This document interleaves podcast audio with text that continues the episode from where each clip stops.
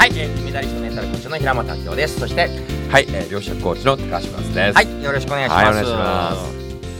えー、平本さんが、はい。最近、はい。なんかハマってることっはい。てなんかあるんでしょうか？まあハマってるというよりもすごく力を入れてることなんですけど、まあ今年からあの YouTube をねはい本格的にやりだして、はいまあね、ええーあのー YouTube 自体はあったんですけどチャンネル自体はあったんで、今年から、えー本格的にやりだして、うんうん。特に今ハマってるのは、うん。ゲスト対談なんですよね。えー、あの昨日もなんか、えー着物一着で、うん。もう数千円で、うんうん。えー世界二周したえー。着物って和風の着物で、はいはい。直旅で。うん。もう寒いところでも暑いところでも着物しか着ない、えー、それであの世界、えーうんうん。周したはい。人の話聞いてて、えー。面白かったりとか、うんうん。先週は、えードン・キホーテ知ってますか？あ、知ってますよ。まだ1店舗からうん。500店舗にうん。大きくする際に、うん。えー尽力した人がいて、え。ー、あのぐちゃぐちゃ並んでるディスプレイあるじゃないですか、うんはいはい。あれジャングルディスプレイって言うんですけどジャングルです。はい。え。ー、あれを開発したりとか、え。ー、そもそも「どんどんどんドンキ」っていう歌を歌ってる人なんですね、うんうん。うんああ、壁ドンみたいな。それちょっと違うんですけどね。それを歌ってる人の、あの対談をしたりとはいかして。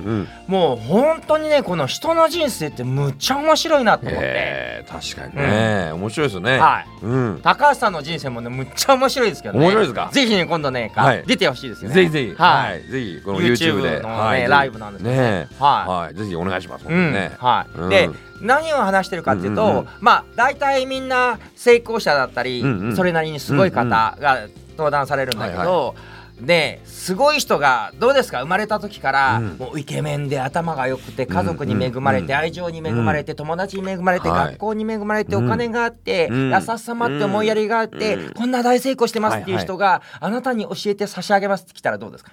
なんかちょっとなんか嫌味な感じがします。ですよね、うんなんか少なくとも劣等感感じちゃうじゃないですかそうなんですよ。比較しちゃいますもんね。しちゃいますよね。うんうんうんでまあ大体登壇してくれる方が、うんうんまあ高橋さんもそうだけど、はいまあ傍から見たらすごく大成功して、うんすごい素敵だなっていう方なんですけど、うんうん大体どんな方もこうマイナスとか挫折とか、うん失敗とかあるんですよね。なるほどね。うんこれなんか法則なんですかね？こうマイナスのね体型指標結構成功してるイメージが結構あるんです そよれ。量子力学で説明できそうですよね。まあそうですね。ある意味なんか振り子の法則っていうか、やっぱこう振り子が、うん。振り幅がこううん。マイナスがね。うん。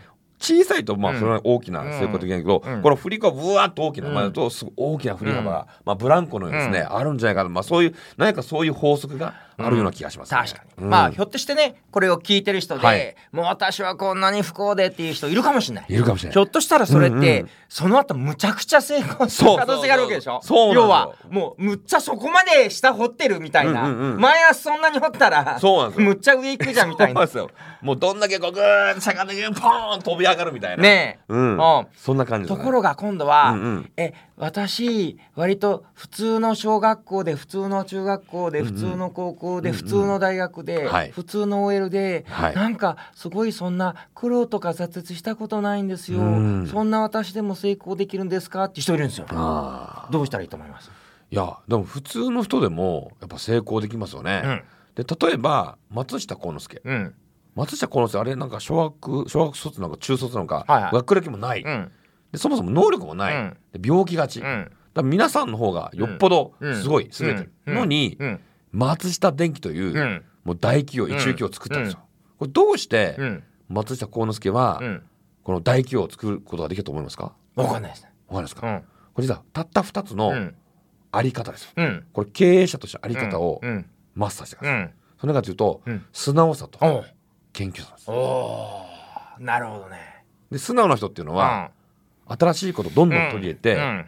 ね。うん。自分を学ぼうとしますよね。例えば社員さんが言ったことも取り入れてうん。よくするし、うん。従業員やお客様のクレーム来ても改善したりとか、なるほど。そうすると会社どんどん大きくなるんですよ。うん。で謙虚だと、あみんなね教えたくなるんですよ。あ実はこんな情報入手したよとか、こんな人出会ったよとか。かでそうすると自分は何もできなく何にも能力ないんだけど、うん。全部周りやってくれるんですよ、なるほど。要はオープンマインドと学ぶ姿勢ですよね、そうなんですよね、で松下幸之助やっぱすごいのは、うん。自分よりもうん。能力の高い人うん。をたくさん採用したんです。フォードと一緒ですね。そうなんですよ。ね。